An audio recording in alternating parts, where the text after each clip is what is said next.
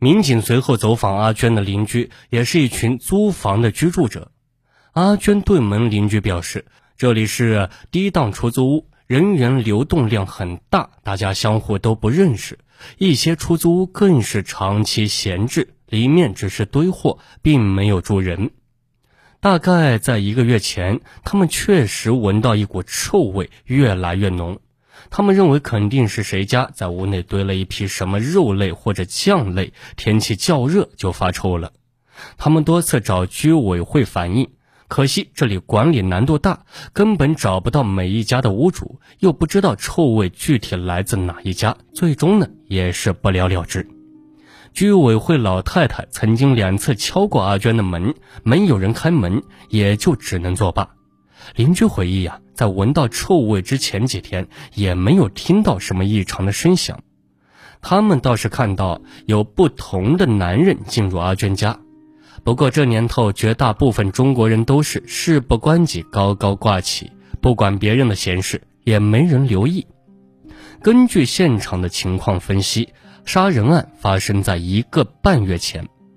似乎是一个嫖客伪装成同阿娟进行捆绑游戏，随后将她残忍杀死，用电熨斗将阿娟砸成的奄奄一息后，歹徒还不解气，用拖把杆从她下身用力戳入，直接戳入了腹腔，而阿娟此时还没断气，看来歹徒似乎和阿娟有什么刻骨仇恨，下手非常的狠毒。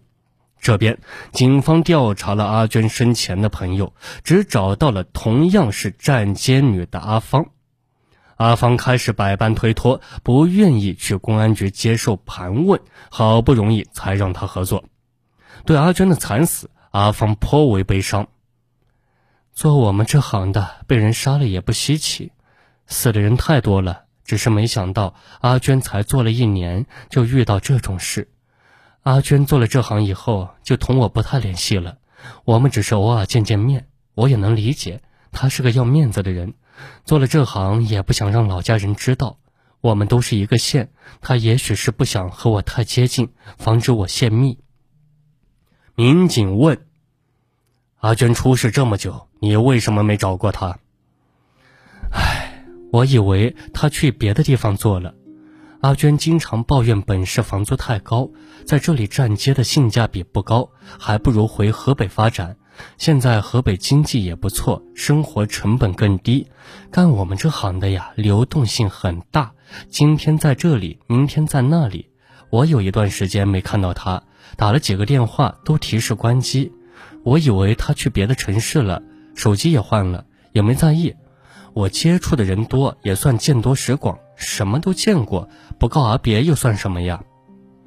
阿娟和什么人有仇吗？仇人？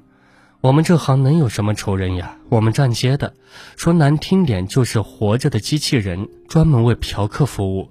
这些嫖客没把我们当人看，我们也是一样，大家都是逢场作戏。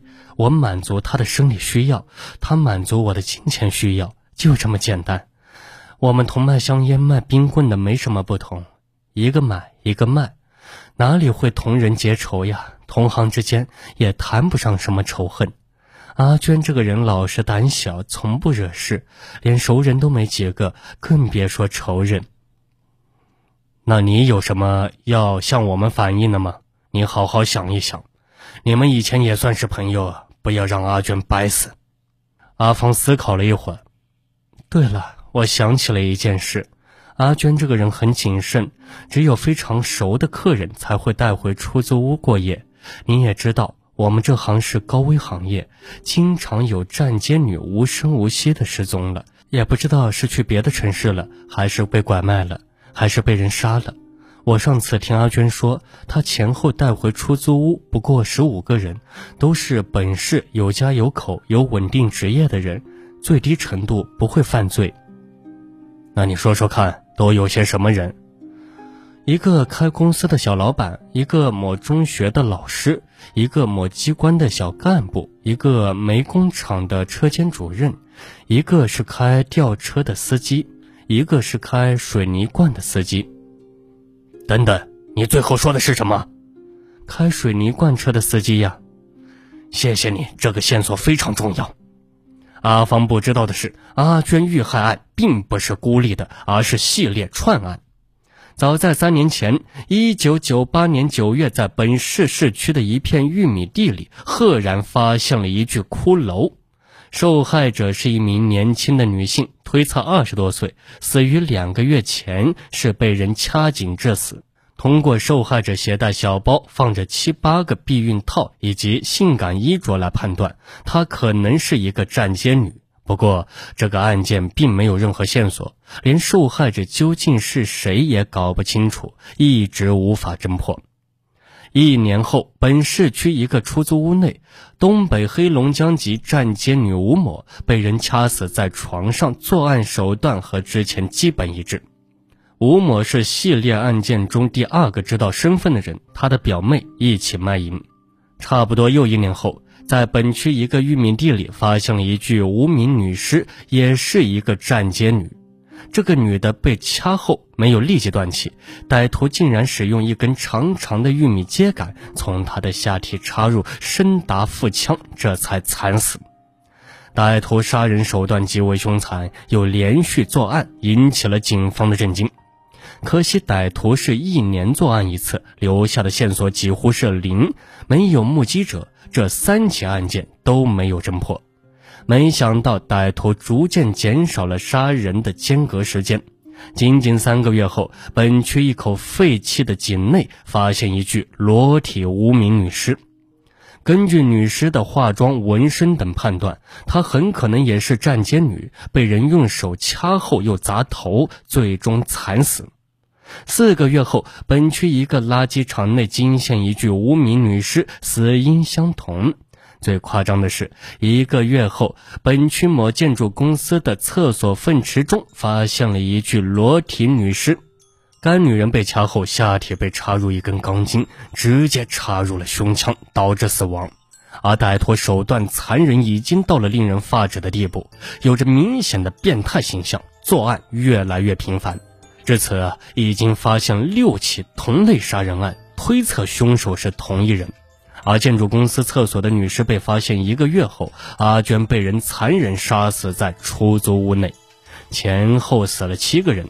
歹徒似乎敢于一个月杀一个人了。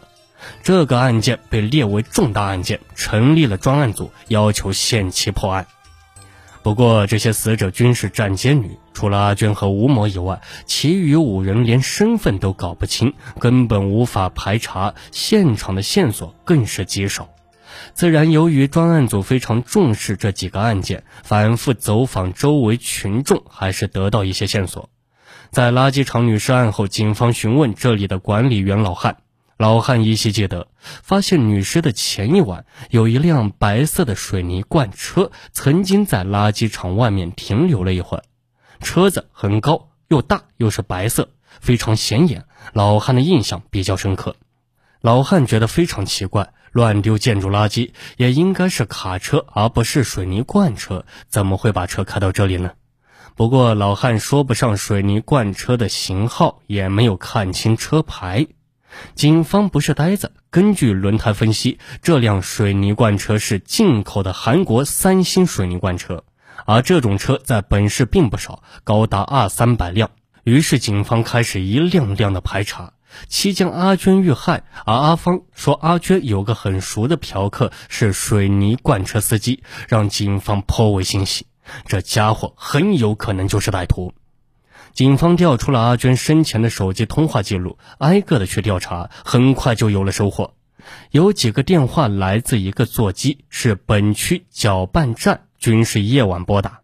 尤其重要的是，阿娟遇害前接到最后一个电话也来自这里。